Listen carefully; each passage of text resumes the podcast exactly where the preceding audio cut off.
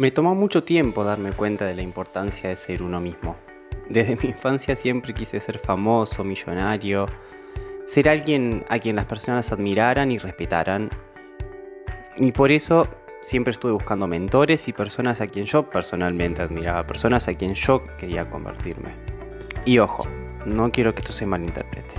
Admirar a alguien y usarlo como ejemplo y como motivación para nuestro crecimiento personal está perfecto tener uno o varios mentores es de las mejores cosas que podemos hacer y encarecidamente te invito a que busques a alguna persona que ya haya logrado lo que tú quieras hacer y te ayude a ti a poder conseguirlo.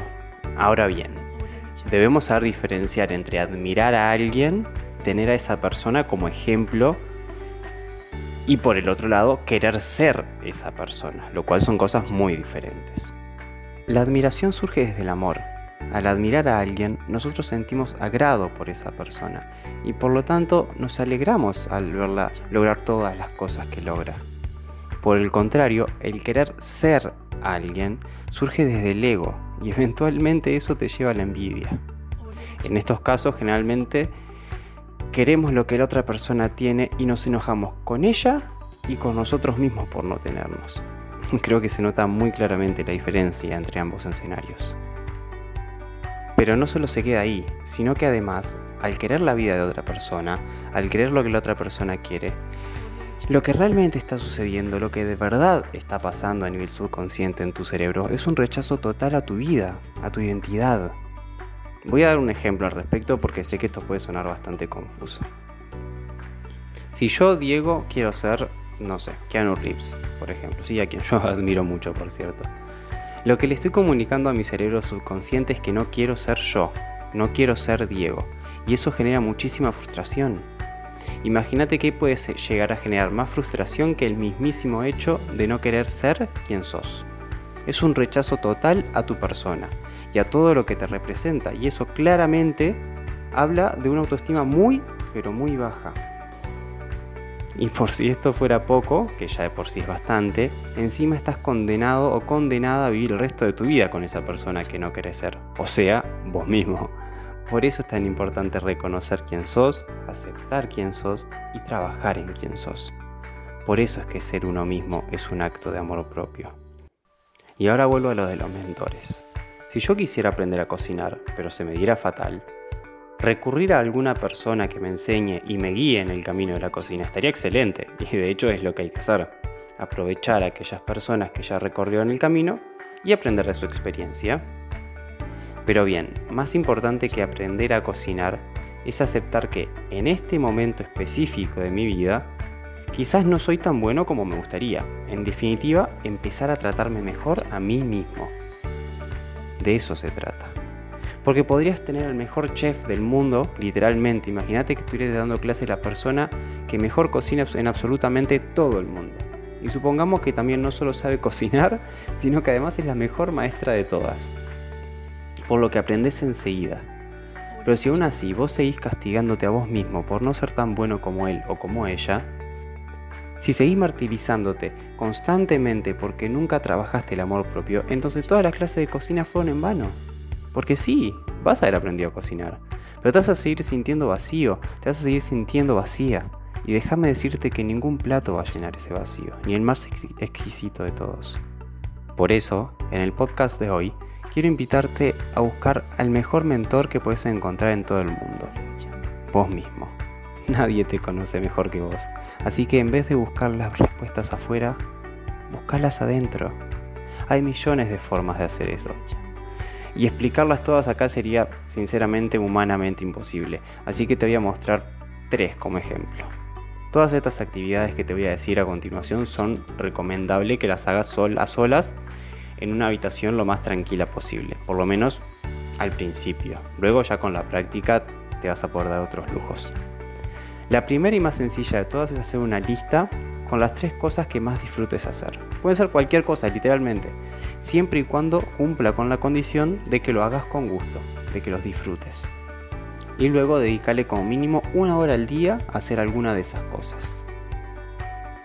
La segunda opción, ya más a largo plazo, es crear una lista de, con 25 cosas o metas que quieras lograr en tu vida, metas grandes que te motiven a ir por ellas, Luego de esas 25, elegí las 10 más importantes para vos. Repito, tienen que ser importantes para vos.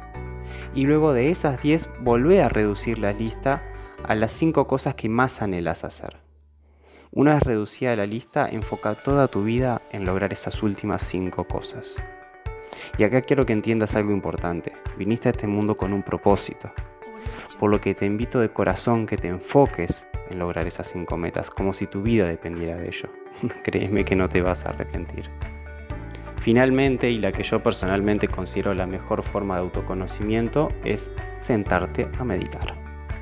En este punto pasa lo mismo. Hay miles de formas de hacerlo y la idea de todo esto es que encuentres la, que mejor se adapte a ti.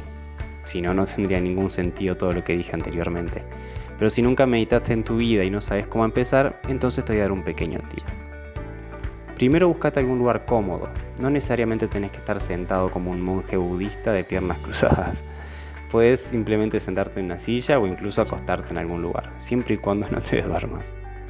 Una vez hecho eso, empezá a concentrarte en tu respiración e imagínate que estás sentado o sentada en un parque. Enfrente tuyo hay una carretera por la cual ves un montón de autos pasar. Esos autos representan tus pensamientos y vos sos únicamente el observador, o en su caso, la observadora. Pero definitivamente, y que esto te quede claro, vos no sos los autos. Entonces, como observador, tu trabajo consiste únicamente en sentarte ahí y verlos pasar. Muchas veces caemos en el error de querer perseguir a los pensamientos, como si de autos se tratase.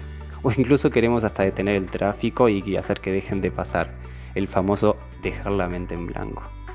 Lamento ser yo quien te pinche el globo, pero eso no es posible. El único momento en que tu mente deje de generar pensamientos es cuando tu cerebro deje de funcionar y todos sabemos lo que eso significa. Esa no es la idea. La idea es simplemente sentarte tranquilo y enfocarte en ver los pensamientos pasar. Reconocer que vos no sos esos pensamientos. Los pensamientos están allí, sí, los autos están allí, pero vos no sos ellos. Vos sos únicamente el observador. Por lo que no tenés por qué hacerles caso. Obviamente esto lleva práctica, no te quiero dar la falsa ilusión de que con el simple hecho de escuchar este podcast para el día de mañana vas a ser un Dalai Lama. claro que no. Pero si sos constante en esta práctica, simplemente sentarte y ver pasar tus pensamientos va a hacer que con el tiempo te vas a sentir muchísimo mejor, muchísimo más tranquilo y relajado, en paz. Una vez se le preguntó a Buda si él había ganado algo con la meditación y para sorpresa de todos su respuesta fue que no.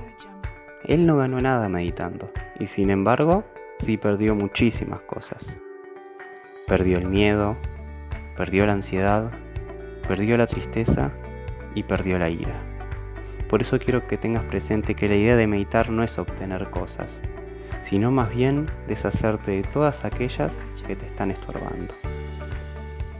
Y por favor, encarecidamente te pido que nunca vuelvas a olvidar que ser uno mismo es un acto de amor propio.